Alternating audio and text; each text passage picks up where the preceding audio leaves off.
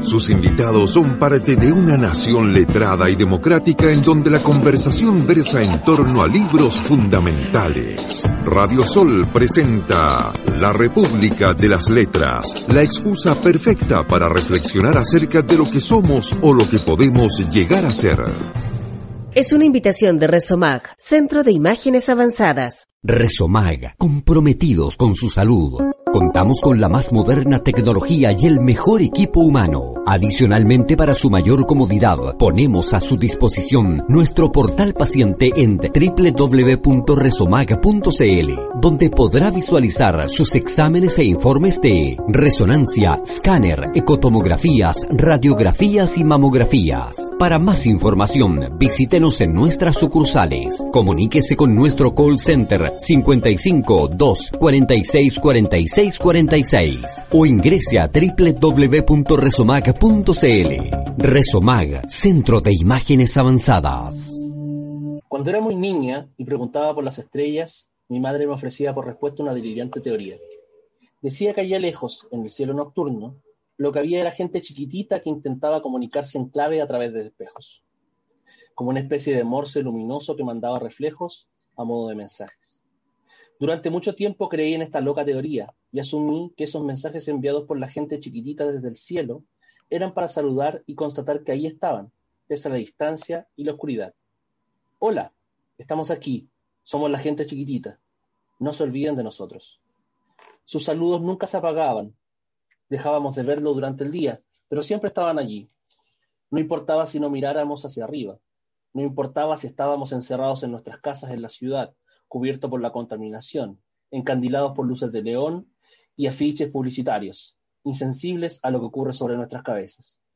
Los saludos de esa gente estaban y estarían allí todas las noches de nuestras vidas, iluminando para nosotros.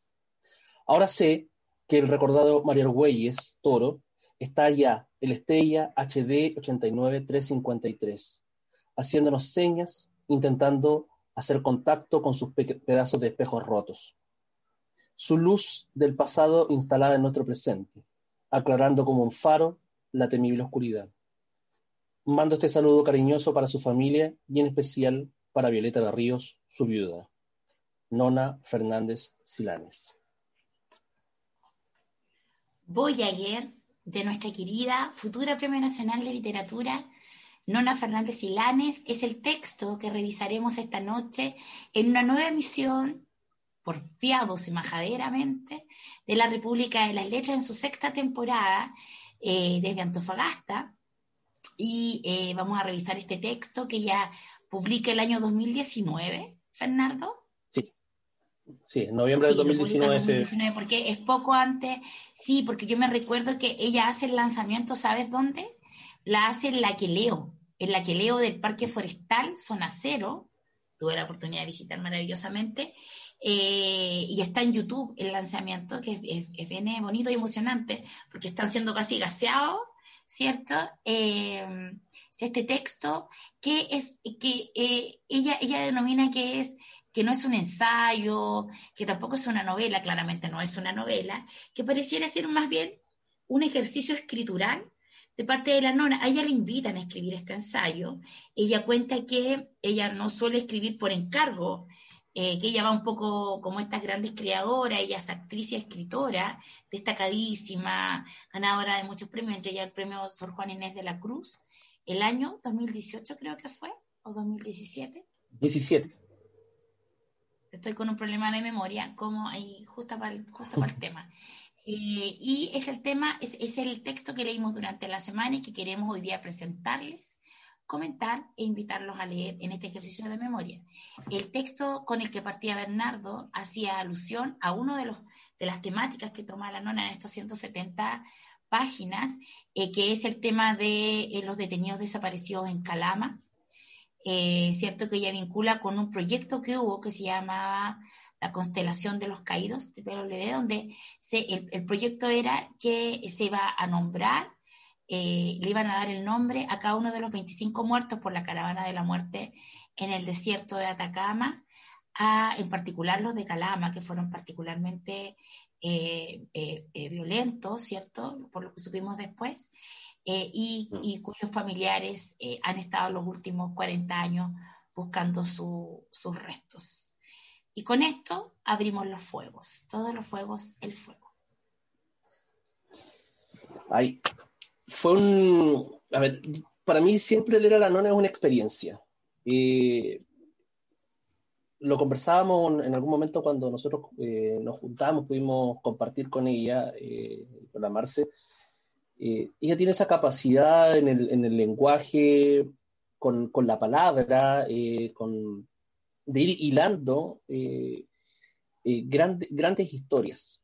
Y esta, que justamente es catalogado dentro de los ensayos por sus características, eh, justamente tiene, eh, tiene esa, e, e, esa, ese punto muy fino, esa, esa aguja muy, eh, muy aguda, por decirlo de alguna manera, para poder contarnos varias historias que ella ha estado viviendo, pero reunirlas todas en, un punto en común, que confluyen en un, río común. Y, de verdad que en lo, concreto, este, este libro eh, es un, viaje, eh, tal cual como lo, que pasa con, estas dos naves que van eh, ya saliendo del, sistema solar hace un tiempo atrás, donde hay un montón de emociones distintas, como, como, decías tú, el tema de la memoria, del, del recordar bueno, e, explica el concepto del, del, recordar, la, etimología del recordis, de volver a pasar por el corazón, por ejemplo. El, el tema de lo que significa eh, el, paso de, la caravana de la muerte por Calama, eh, la historia de, de Mario y, su señora, y bueno, y, la, la, lo que pasa con su hijo, todo esto van confluyendo en, en, una narrativa común que tiene que ver justamente con esto que le, que le ocurre respecto al ir armando esta constelación de sus recuerdos.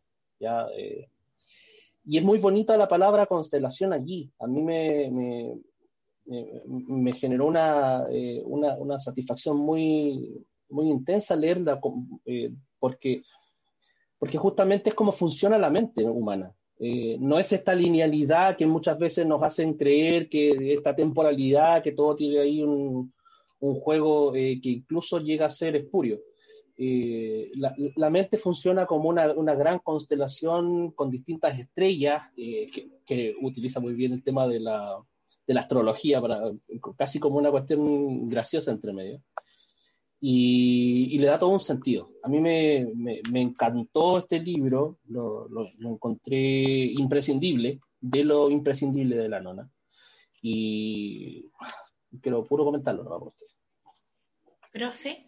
Sí, yo pensaba un poco en, la, capacidad que ella tiene de, hilar esto, de presentarte, digamos, la, parte personal que tiene que ver, digamos, porque el punto de, inicio de esto tiene que ver, digamos, con una, con una, enfermedad de su madre, digamos, que, que le detectan epilepsia y que el doctor, digamos, le, la manda, digamos, a hacerse un, un electroencefalograma, va, va, con, va con la hija, y claro, en algún momento la tienen conectada y que se un par de electrodos eh, al cerebro, y claro, y, ella, eh, el, mismo doctor le pide, digamos, que piense en algo, en algo bonito, y inmediatamente ella, la, nona, digamos, ve, digamos, que en estos dos monitores que, que detectan la actividad cerebral, inmediatamente se iluminan y se mueven unas luces y que ella inmediatamente vincula con una constelación.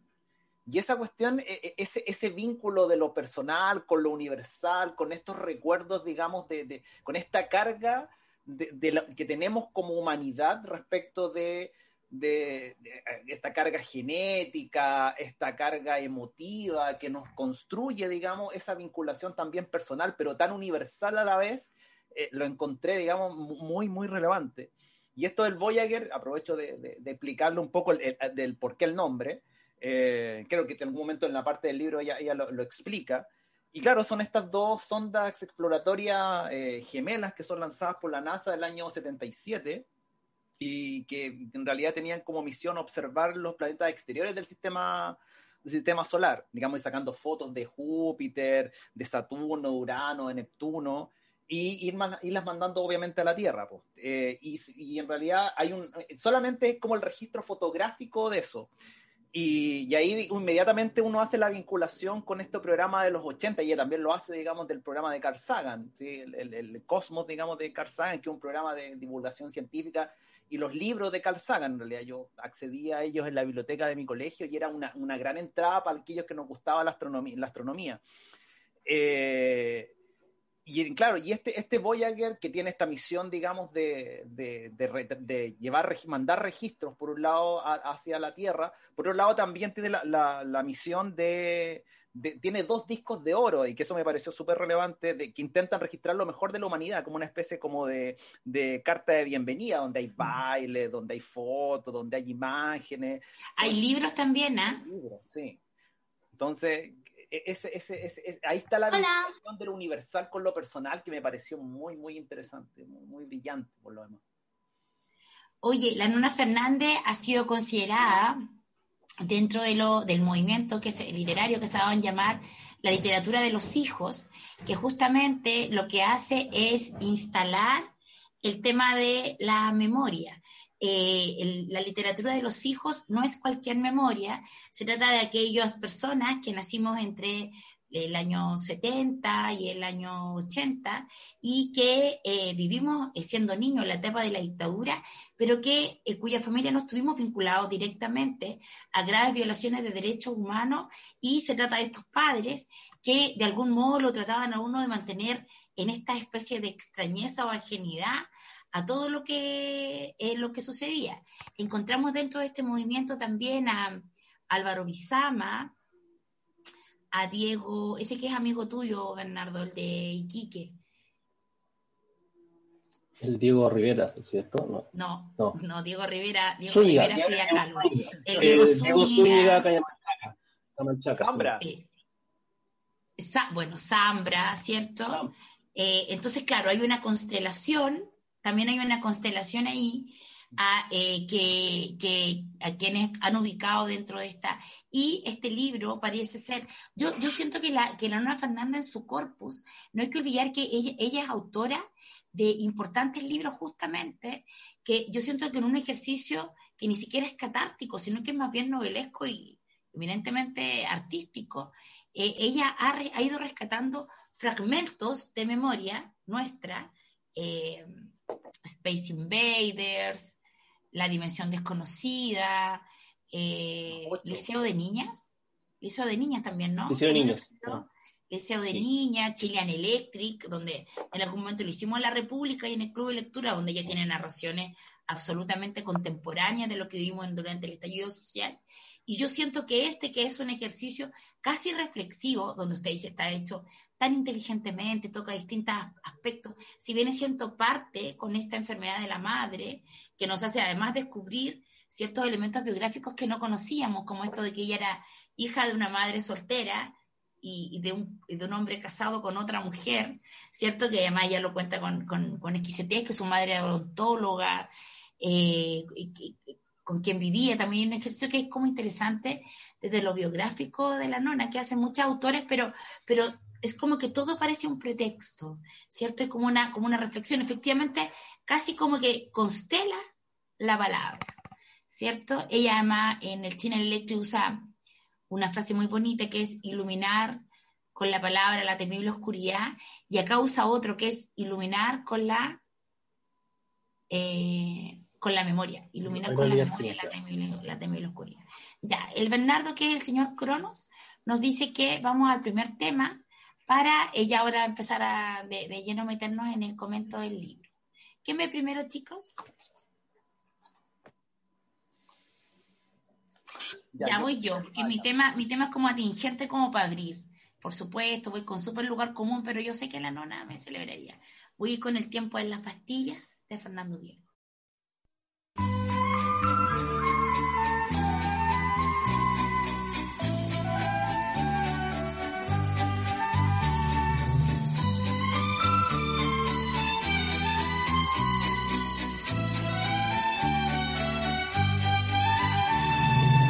Que el tiempo guarda en sus bastillas las cosas que el hombre olvidó, lo que nadie escribió, aquello que la historia nunca presintió, y vuelan las gaviotas a la tierra, trayendo la vida que han robado al mar. ¿A quién le importará las gaviotas vuelen la historia del mar?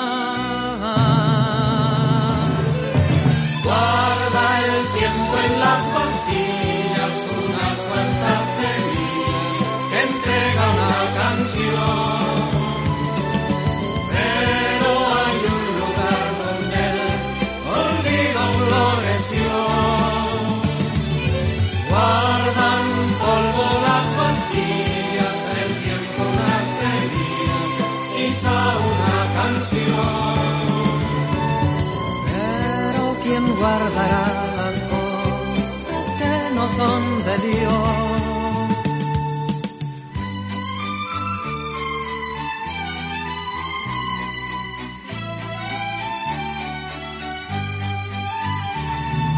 Y buscan las hormigas por la tierra, migas, migas hasta hacer un pan. ¿A quién le importará? que las hormigas miguen su propia verdad y nace mi canción desde el cemento, una flor que en el desierto morirá y el canto de un zorzal perderá en el ruido de la gran ciudad.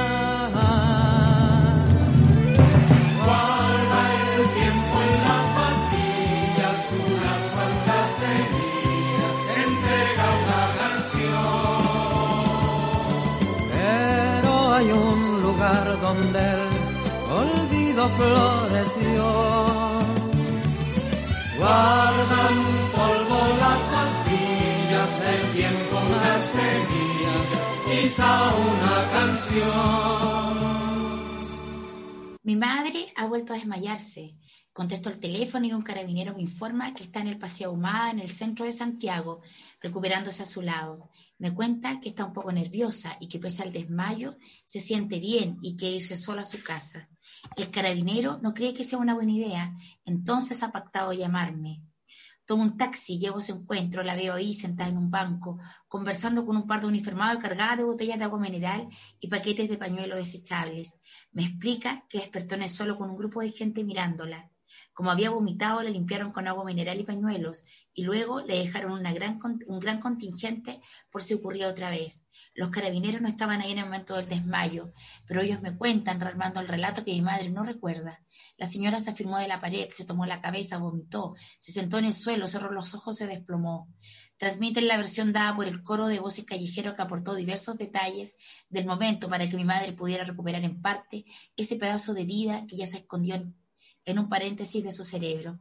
Entramos a un café a tomar algo, quiero que un médico la revise, pero ella se niega, está aburrida de los exámenes, está aburrida de los doctores y los hospitales y las consultas, está aburrida de los desmayos, está aburrida y cansada, solo quiere tomarse el té y luego a su casa.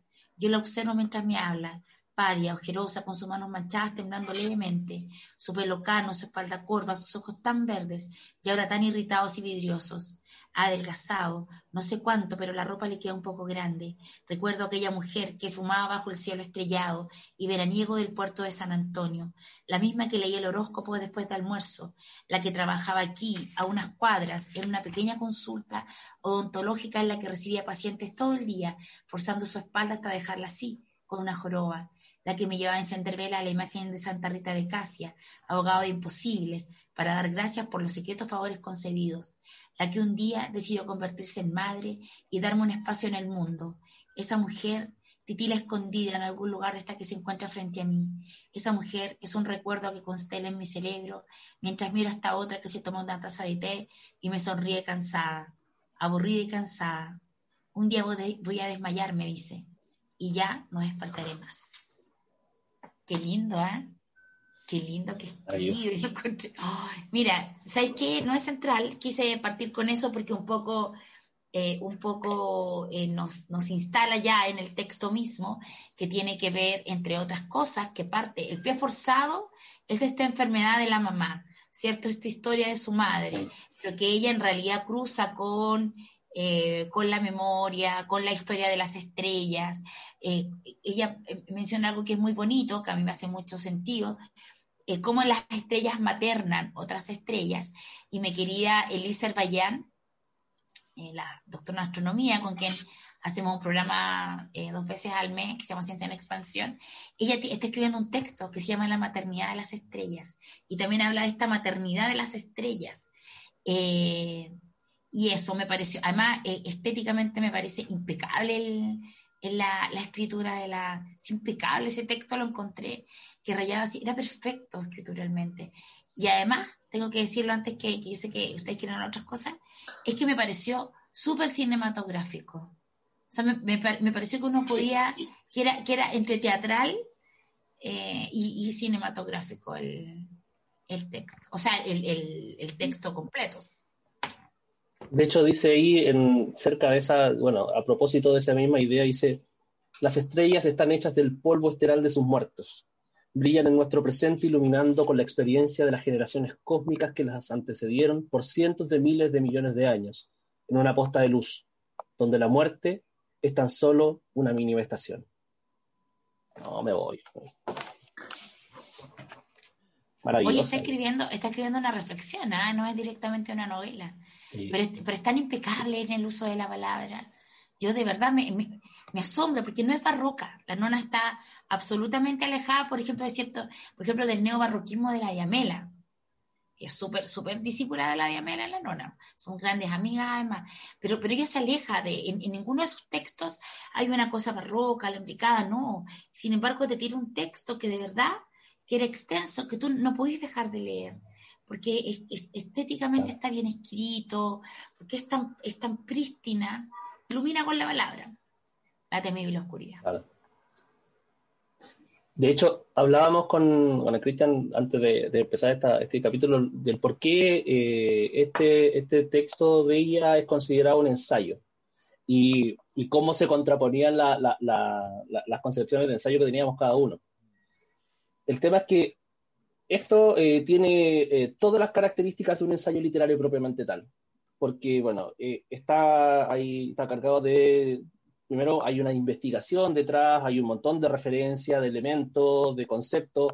El paseo que se hace por la cuestión astronómica es maravilloso, es de una exquisitez, porque no solamente te dirá el dato duro, sino que además te, lo pone con la brillantez y, la candidez que se extraña ver en la, que, por ejemplo nosotros lo vemos con Elise, en Ciencia en Expansión o con, algunos otros grandes eh, difusores de la ciencia, no sé, eh, acá sale Carl Sagan, pero también está Neil deGrasse, eh, deGrasse Tyson, que también es el, que está haciendo la nueva versión de Cosmos, eh, te lo pone tan simple, tan bello, tan agradable, que uno engancha de inmediato. Y justamente por eso, primero es un ensayo, y es un ensayo particularmente, ensayo literario, que se aleja de esta, de esta cierta formalidad que tiene el, ensayo más bien eh, científico y se, claro, además más académico, y se centra en esta, en esta, en este hecho de que el autor, en este caso la nona, no necesita de un personaje como para estar eh, hilando una línea argumental, sino que va tirando las reflexiones que tiene respecto a distintas ideas. Habla de la vida, de la muerte, de la memoria, y habla de muchas cosas pero desde, una postura muy íntima, muy estética, eh, muy eh, desde lo subjetivo. Acá no, está no, quiere demostrar nada. Y esa quizás una de las características más relevantes de, este tipo de ensayo. No busca hacer ninguna constatación de un hecho, sino que simplemente relata, cuenta, expone, muestra. Eh, pone ahí en, la mesa un montón de reflexiones muy personales de acerca de, eh, la vida, de, la realidad y, desde la perspectiva en que ella la observa. En ese sentido, eh, yo hacía la asociación de que en este libro en particular la nona es como eh, un telescopio, es como alma, es como paranal, ella está observando el, cosmos y lo está planteando desde lo que ella puede ver. Estábamos precisamente, antes de iniciar, estábamos contrastando un poco las visiones que teníamos respecto del concepto de ensayo. Y claro, pues, yo sentía que, que, la principal fortaleza del, precisamente de este texto es que no se cree un ensayo, o sea, no parte de cierta certeza o de la idea, digamos, de, de, de, de comprobar algo, de, digamos, sino que simplemente es el relato, es la, es la combinación de recuerdos personales, con investigación, con reflexión, y claro, desde el punto de vista más académico, se aleja un poco de, de, de, esa estructura y, y, y, ahí yo siento que es la principal bondad del texto. O sea, no, no pretende, digamos, instalarte ciertas ideas, no pretende instalarte ciertas certezas, sino simplemente es una reflexión muy personal, pero a la vez también súper super universal. Claro, yo siento que de algún modo, en lugar de, de ir a demostrar una verdad absoluta, lo que ella hace es abrirte una trama, una trama que tiene muchas perspectivas, que también como buena trama hay elementos que se entretejen, ¿cierto? Y, y, y desde eso también, claro, muestra un lugar en que eh, esta, esta corriente de escritores también se ha puesto, que es un poco, eh, eh, no, la, no la historia lineal, como decía el Bernardo, sino que una, una, línea más bien historiográfica, ¿cierto? Donde, donde se cruzan muchas líneas y donde, y además te lleva a un lugar que es una aporía. En definitiva, no, no, está, no está buscando llegar a un, a, un, a un consenso, a una idea final, dejar establecidas ciertas certezas, sino que te deja ahí, en un lugar de suspenso donde el diálogo, decía Platón, lo es todo, o sea, es, es, es queda abierto. De las distintas perspectivas que toma, que toma este, este libro, eh, ¿cierto? Que parte con, con, la enfermedad de la mamá, que luego va, va a reflexionar acerca de su propia historia, acerca de la historia del país, acerca de la historia, de, acerca de cómo esta vez ya su propio hijo en un momento lee la historia del país, ¿cierto? Eh, y además le mete ahí tranquilamente eh, mitología, eh, le mete astronomía, pero, pero desde una astrología, astrología, desde una perspectiva, como decía el Cristian muy bien, que como es ni siquiera es amable, yo creo que es con bondad. Me encantó ese término. Encuentro que es un libro, no, no es un libro amable, es un libro bondadoso. Y además, que, que además, además, bueno, eh, deja abiertas ciertas discusiones, ¿cierto? El tema, el tema de la memoria, claramente el tema de cómo se ha tratado, cómo se trató las violaciones de los derechos humanos en la dictadura, y resulta que lo publican, y como la, la nona es como nuestra Cassandra, un elemento casandrístico, viene el estallido social donde el trauma se vuelve a ser presente, donde volvemos a tener las violaciones a derechos humanos que parecía que nunca íbamos a tener, o sea, y, y, sobre todo en ese primer periodo, ¿cierto? Donde tuvimos muertos, también tuvimos detenidos, desaparecidos, tuvimos detenidos, tuvimos desaparecidos, tuvimos torturas, ¿cierto? Y ahora estamos en la etapa en que tenemos a nuestros chicos todavía atrapados en las cárceles. Entonces, eh, eh, cómo esta historia circular, y es casi como que la nona está ahí atenta. La, la nona, ella, ella, usa una figura muy bonita, dice que cuando ella era niña, la mamá le decía que eh, la, la este, las estrellas que titilaban a lo lejos eran seres con espejitos que le estaban diciendo, estamos aquí. Y, y, en el fondo termina convirtiéndose ella en, un, en uno de esos seres que, porque que está como, pues como siempre iluminando, tiene, tiene una cosa ahí que, que siempre está, eh, no trata la memoria de una manera, no es, no es este sujeto social de daño, ¿cierto? No, es, eh, no, hay no, hay, no hay eslóganes, a pesar, ojo, que ella y su marido Marcelo Leonard siempre han sido full militantes de los, de, los derechos sociales, sino que eh, está, está, está esto más bien iluminador. Verdaderamente ha hecho, ella ha hecho de la memoria una cosa productiva de, construcción. Sí, bueno, se, se desprende de, de y, y, lo plantea también aquí en, en, el libro, o sea, él plantea, ella plantea, perdón, este, esta dicotomía que en algún momento pasa eh, entre las memorias oficiales y las memorias íntimas, como de una u otra manera eh, se alejan y, se rompen cuando una quiere, eh, eh, quiere volver al, al, centro, a la palestra. O sea, eh, esto de la memoria oficial buscando calmar o unificar criterios como lo que está pasando ahora, así como, si bueno, es que tenemos que llegar a consensos, grandes consensos y cosas por el estilo, una chuleta del tamaño de Chile, es el discurso oficial, es la memoria oficial tratando de imponer un discurso que, que es maquillado, que es ficticio, es un relato, es un relato, eh, y que no se condice en muchos aspectos con la realidad. Y eso lo trabaja excelente. Y yo, en la obra eh, es, es, muy coherente en, en, su, en, sus distintas obras, tiene, tiene esa, esa línea eh, que, que, es muy explícita y, y, que a mí me agrada mucho. Yo tengo una reflexión en torno a eso, pero es como un poco más larga, la voy a tirar después y parece que estamos en el tiempo. Así que voy a aprovechar y hacer el speech, digamos, de, de, de explicar un poco y tirar mi tema.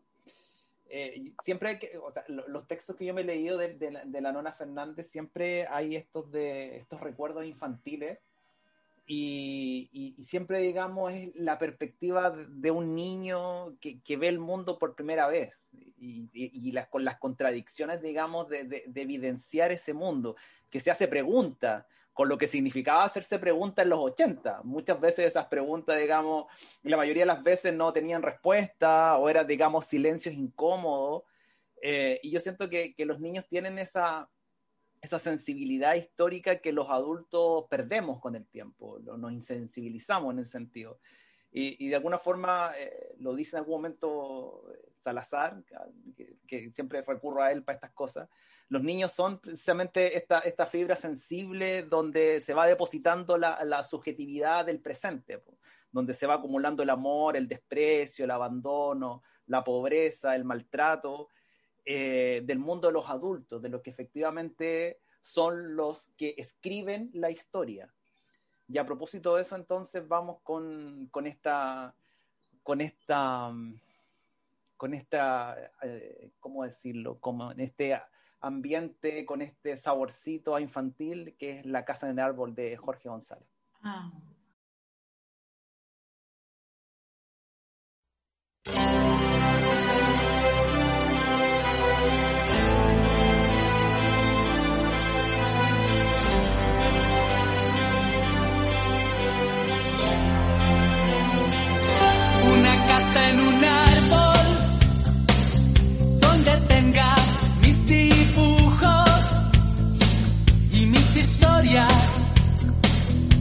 donde canten los pájaros, una casa en un árbol, con escalera de cuerda. Y la comida que a mí más me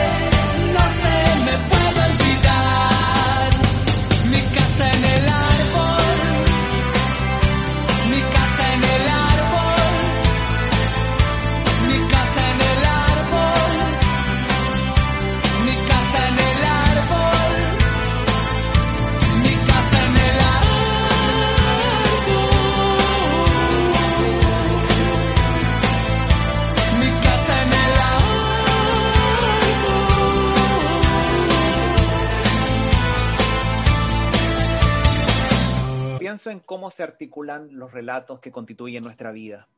Pienso en cómo se eligen los materiales y el punto de vista para su narración. Pienso en los mitos, esas historias fundacionales que orientan a civilizaciones completas. Pienso en cómo se delinean imaginarios, pensamientos y acciones a partir de ellas. Pienso, por ejemplo, en la pobre L que se soltó de la cintura de su hermano Frixo y cayó al mar.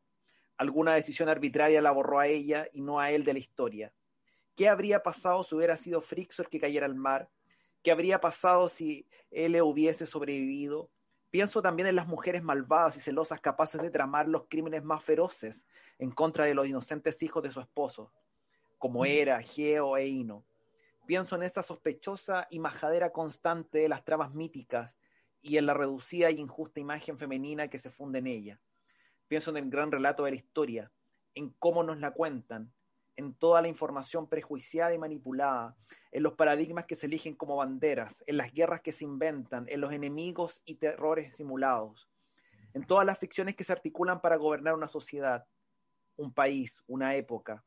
Pienso en cómo nuestras vidas son dirigidas por esas arbitrarias y hasta absurdas ficciones, generaciones completas representando el guion que escribieron unos pocos y del cual no siempre tenemos conciencia, repetimos ese argumento, nos lo enseñan y lo enseñamos para seguir el camino al precipicio sin darnos cuenta.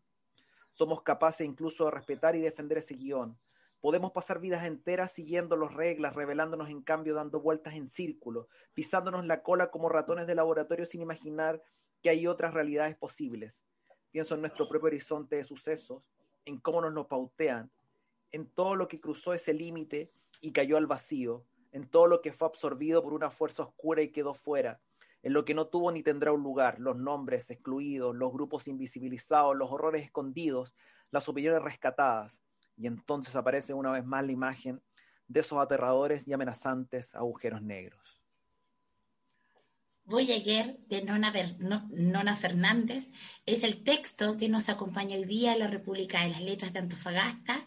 Este texto, publicado el año 2019, en el que la autora, sobre texto de eh, contarnos la historia de su madre, que eh, padece una enfermedad, eh, y a partir de un encefalograma, ingresa en el tema de la memoria, de la historia, de, de cómo nos vamos construyendo como verdaderas constelaciones y nos da un sentido profundo eh, del, reconocimiento como, pueblo, porque además este libro se resignifica en el momento en que es publicado, como, conversábamos en el, en el bloque anterior, este libro es eh, lanzado eh, ya en pleno estallido social. Cristian, tú que tocabas ese texto tan maravilloso acerca de la historia. Sí, yo, yo siento, digamos, que esto de, recordar o de, del, del, concepto de recordar, de, volver a sentir, de pasar por el corazón, yo siento que no hay nada más, más personal que, que un recuerdo, un sueño. E, e, e, esa, esa interpretación como fragmentaria, como disímil una de otra, pero que sumadas van construyendo una especie de, de recuerdo comunitario. Pero esa, esa memoria siempre es como antojadiza, es salvaje, imprecisa y va dialogando siempre, digamos, con el, con el presente.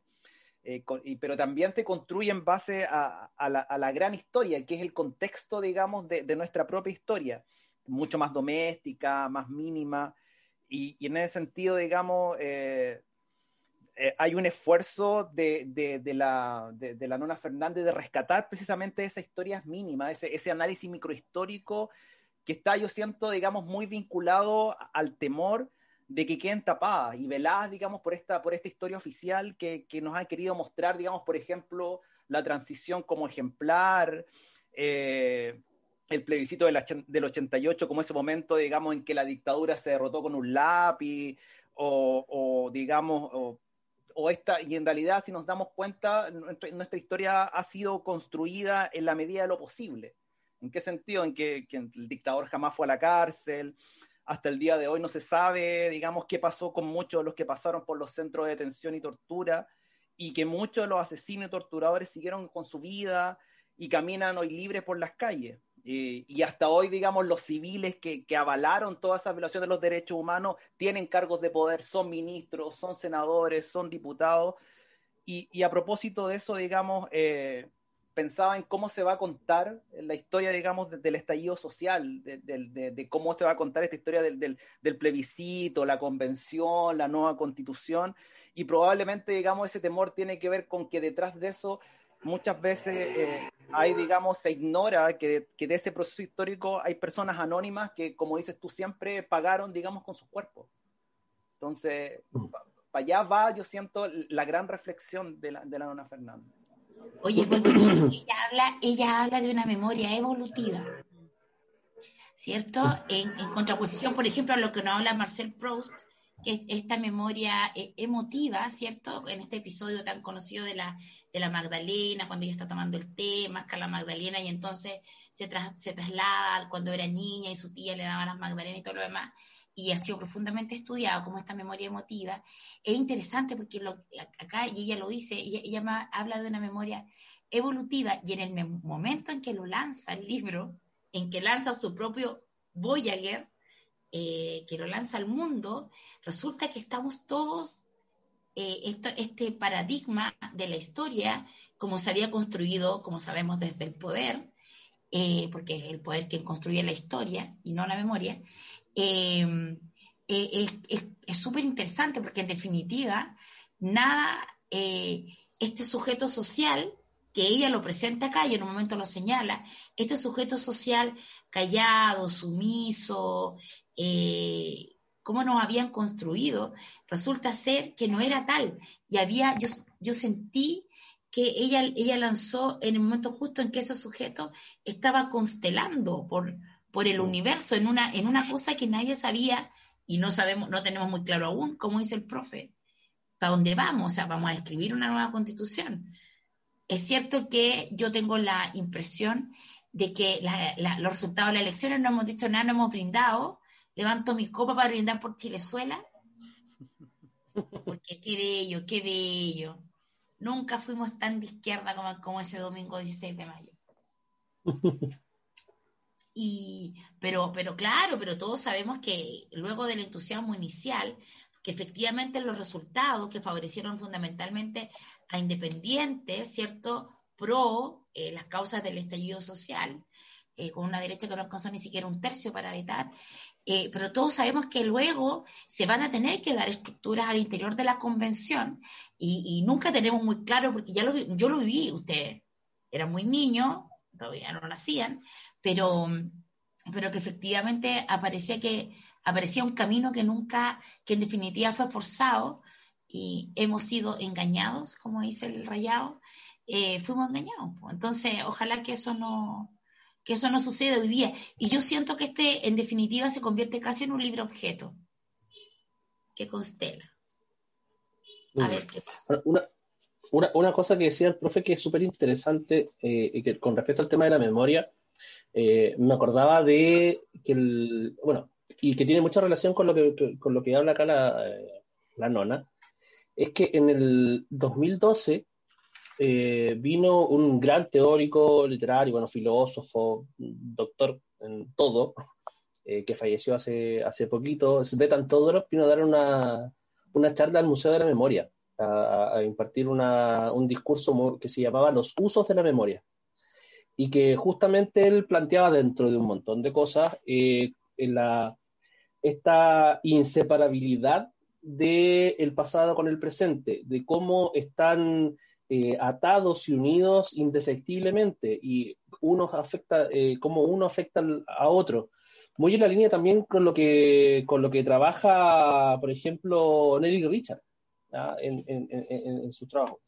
Y en ese sentido, eh, yo creo que está súper presente en lo que, lo que ella habla. O sea, desde la historia de la madre, de cómo ella va eh, eh, perdiendo sus recuerdos poco a poco a propósito de, de, las convulsiones que sufre, a propósito de su enfermedad, y cómo también con las estrellas estamos, estamos constantemente enfrentados a ese pasado que no sabemos si ya murió o no si en la actualidad, porque es una, una máxima que se plantea siempre, como muchas de las estrellas que estamos viendo en el cielo ya, en el cielo ya están muertas. Eh, ya desaparecieron hace probablemente millones de años, pero su luz todavía sobrevive como un recuerdo para nosotros. Y, y es súper bonito eso, es súper bonito porque al final eh, el mismo Todorov en esa conferencia decía que, el, que la memoria eh, no se opone, no resiste al olvido. O sea, e, e, el olvido siempre está, siempre aparece, siempre es una, una, constante. Y son ejercicios escriturales como el que hace la nona, particularmente en este libro, eh, los que nos van trayendo ese recuerdo, esa, eh, esa lucecita con esos espejitos rotos de la gente que nos dicen, ¿sabes qué? Todavía estamos aquí, Eso, esa, esas historias que, que, aún van apareciendo y que se dan muy fuertemente a pesar de haber pasado tantos años. O sea, lo que le pasa al, hijo de, la nona con el discurso que tiene que dar eh, es brutal. Y nos dice, oye, mira, han pasado cuántos años de, la transición a la democracia y que se han superado un montón de barreras y que se han celebrado con tantas banderitas ciertas cosas, todavía a los niños le dicen ya, cuente la historia, diga sus cosas, pero no todas, en la medida de lo posible. Profe, que yo quiero leer una cosita. Dale, dale, dale. Oye, respecto de lo que dice el Cristian, de, la, el, texto que él tocaba, el de la historia, yo, yo siento que la nona como que se hace la pava y realmente es súper profunda, porque fíjate tú que eh, eh, es muy de Walter, ustedes saben que Walter Benjamin, Walter Benjamin, elaboró las tesis de la historia.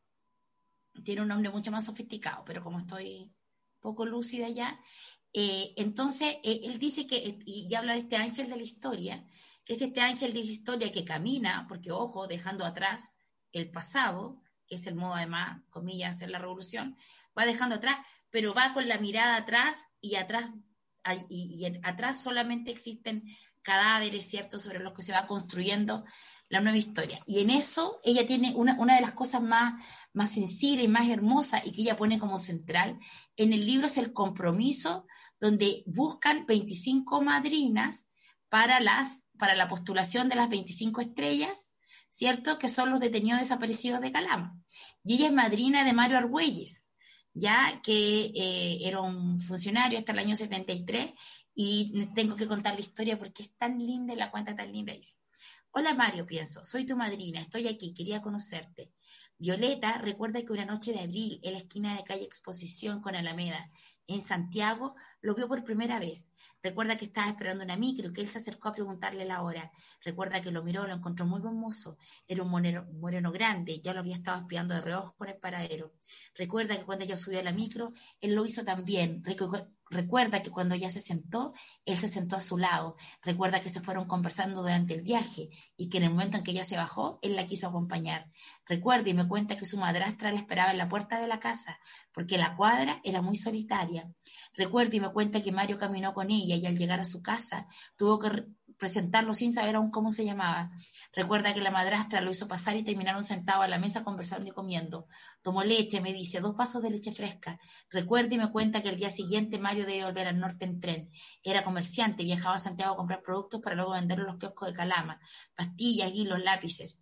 Pero Mario no se devolvió y al día siguiente la fue a ver. Y otra vez entró a la casa y otra vez se sentó a la mesa y tomaron más leche fresca y conversaron. Y así recuerda Violeta y me cuenta comenzó el pololeo. Violeta de Ríos, de quien ella habla, es una de las protagonistas del documental de Patricio Guzmán, eh, La nostalgia de la luz.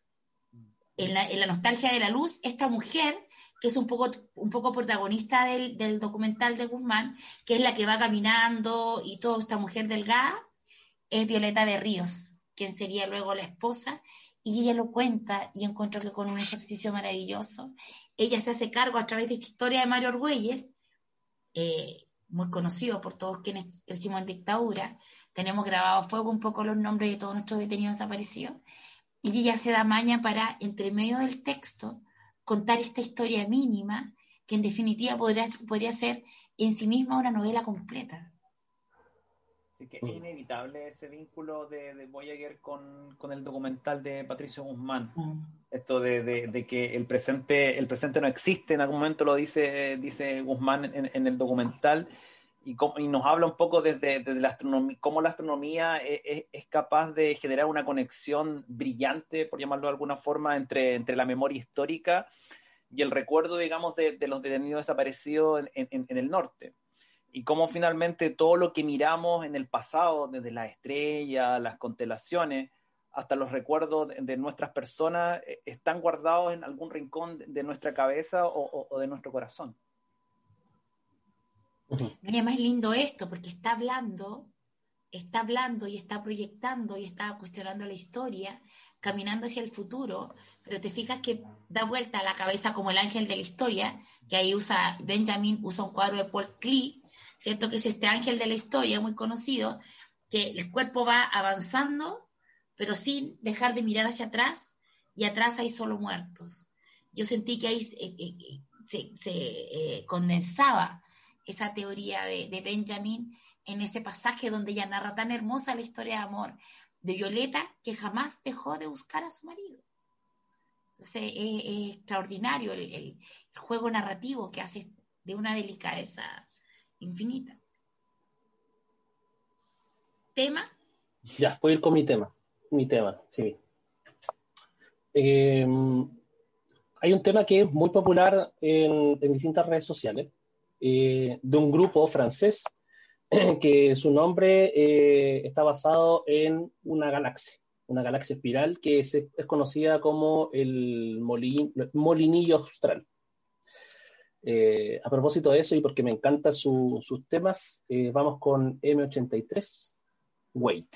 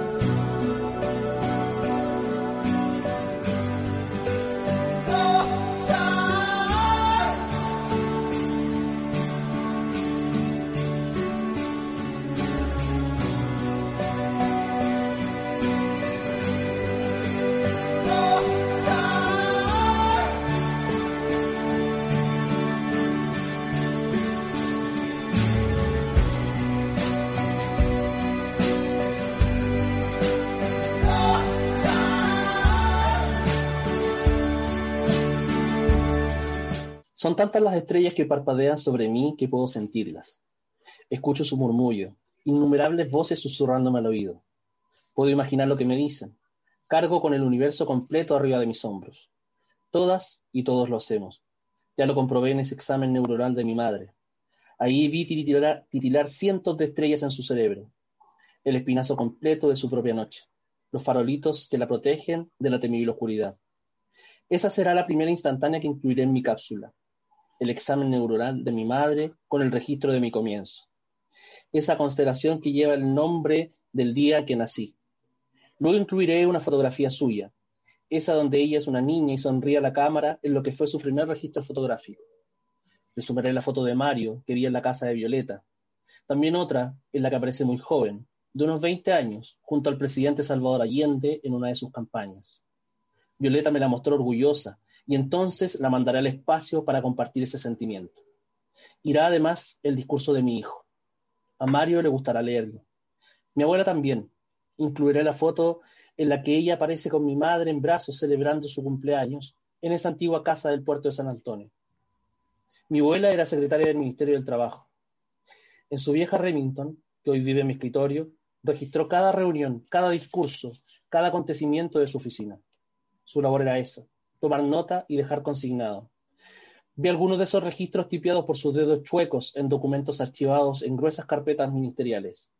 Actas de reuniones, listados de nombres, de materiales, infinitas cartas, solicitudes de renuncia, discursos de bienvenida, de aniversario, una verdadera cápsula de memoria del tiempo en que trabajó allí. Supongo que de ella heredé esta vocación de sonda espacial, de dron metiche que simplemente observa y toma nota. Soy una especie de Voyager. Con menos tecnología encima, desarmada de instrumentos, cámaras y sensores, con una inteligencia a escala humana, algo deteriorada a estas alturas, y acompañada solo de mis escasas herramientas de trabajo, que son mi gastado hipotálamo y mis dedos chuecos sobre el teclado del computador. Voyager, de la gran nona Fernanda, a quien admiramos y queremos con el alma, es el texto que hemos revisado esta noche en, la República de las Letras, en su sexta edición, como cada martes, a través de las ondas de Radio Sol y de eh, las redes personales y de, y de, la República de las Letras. Como nos queda poquito tiempo, porque hemos estado en una conversación muy tranquila, muy bondadosa, como decía el profe, eh, me, me, me, encantó ese tipo de ejercicio escritural. Te fijas que ella lo que hace ahora, lo que no sabía la nona, era que lanzó la, el Voyager y después le venía, después le venía un estallido social que le iba a tener. Bueno, ella cuenta en, una, en, esta entrevista, creo que da la que leo cuando lo lanza, la que leo el forestal, cuenta lo que ella estaba haciendo, cómo parte en la mañana al, teatro, ensayar, sale en la tarde sin, y se tiene que ir caminando Ñuñoa porque ya no hay metro, y, yo creo que ahí ya nace una nueva, eh, nacen seguramente nuevos recuerdos que ella le gustaría incorporar en esta cápsula que ella pretende lanzar al universo. Y una gran lección, porque eh, eso yo tengo la edad de la nona, eh, cuando pensábamos que nuestras vidas estaban acabadas y teníamos lista nuestra, no hay que perder la esperanza, siempre, siempre la vida puede ser peor, siempre pueden pasar cosas más malas, el mundo puede empeorar siempre. Chicos, últimas consideraciones. Yo, eh, bueno, para mí la gran... tiene muchísimas cosas que sacarle el libro. la verdad es que eh, escuchándolo y leyéndolo me emocioné mucho.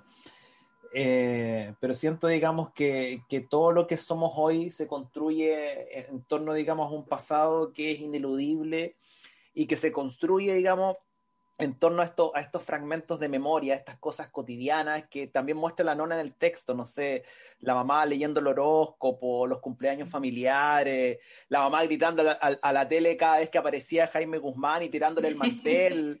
Eh, todos esos recuerdos de, una madre son parte también de, la historia de, su hija. Y, lo quiero o no, digamos, están, están en su cuerpo. Eh, y eso para mí, digamos, es la memoria y el recuerdo, son parte de aquello que, que, nos define en lo individual, pero también en lo colectivo, porque esa, digamos, tiene esa, esa capacidad también. Eh, pero también están como, está, digamos, ahí para hacer un recordatorio eh, de toda esa experiencia, todo, todo ese, ese abismal pasado que, que nos moviliza y que está archivada como memoria en nuestros cuerpos. inscrita en nuestros cuerpos. Mm. Bernardo. Bueno, yo quiero agregar una, frase que en algún momento con, eh, con Mario Muy conversamos, eh, y a propósito de la discusión de la vida después de la muerte y un tema muy existencial. Eh, no, todos hemos tenido la posibilidad de tener esas conversaciones con Mario. Sí, es cierto. Y que la, la, nona lo incluye acá en su libro y dice, la vida de una estrella se desarrolla entre dos grandes colapsos detrás de esa pequeña frase hay tanta intensidad, hay tanta potencia que, cuando la leí me, me, sobrecogió, sobre todo porque eh, los distintos temas que están tratados en este libro eh, hablan justamente de eso, de, cómo eh, vamos saltando de distintas experiencias, vamos tratando de rescatar la memoria, la vamos perdiendo en el camino y al final termina por colapsar. Y es otra, es otro, eh, es esta nebulosa que se genera después de un colapso, de una explosión, cuando son supernovas, eh, quienes las recogen. Eso, eso eh, me pareció muy notable del libro y que me provocó muchas cosas. Y lo segundo, un dato freak, o el, dato que, a propósito de las Voyager, tienen energía para poder transmitir eh, y operar hasta el 2025, o sea, cuatro años más. Y después eh, ya quedan lanzadas a la existencia eh, hasta que ocurran dos cosas, o sean interceptadas por algún elemento en el espacio, una estrella o lo que sea, o sean encontradas por o sean encontradas por alguna civilización. Y eso también es muy interesante porque de una u otra forma, sea como sea, los libros también son eso son, son cápsulas del tiempo que son lanzadas a la existencia con la esperanza de que alguien las tome y diga, aquí hay una historia. Eres un poeta. Ya, chicos, eh, queremos agradecer de parte del Club de Lectura a toda la gente que sigue full colaborando con la Escuelita Rebelde Chipuja. Seguimos con las sesiones de los sábados con el, Club de Lectura vía Zoom. Em, y eh, bueno, tenemos el Cine Club Rebelde, que fue inaugurado de la mano de nuestra propia Alicia Vega, la directora de 100 Niños Esperando un Tren, nuestra querida Constanza Ulloa. hoy hay montones de gente, yo creo que este viernes vamos a celebrar el Día del Patrimonio como Club de Lectura con una liberación de libros, estaremos avisando dónde, estamos felices con el resultado de la constituyente. Cherezuela, bienvenidos. Y esta ha sido la República de las Letras. Muy buenas noches.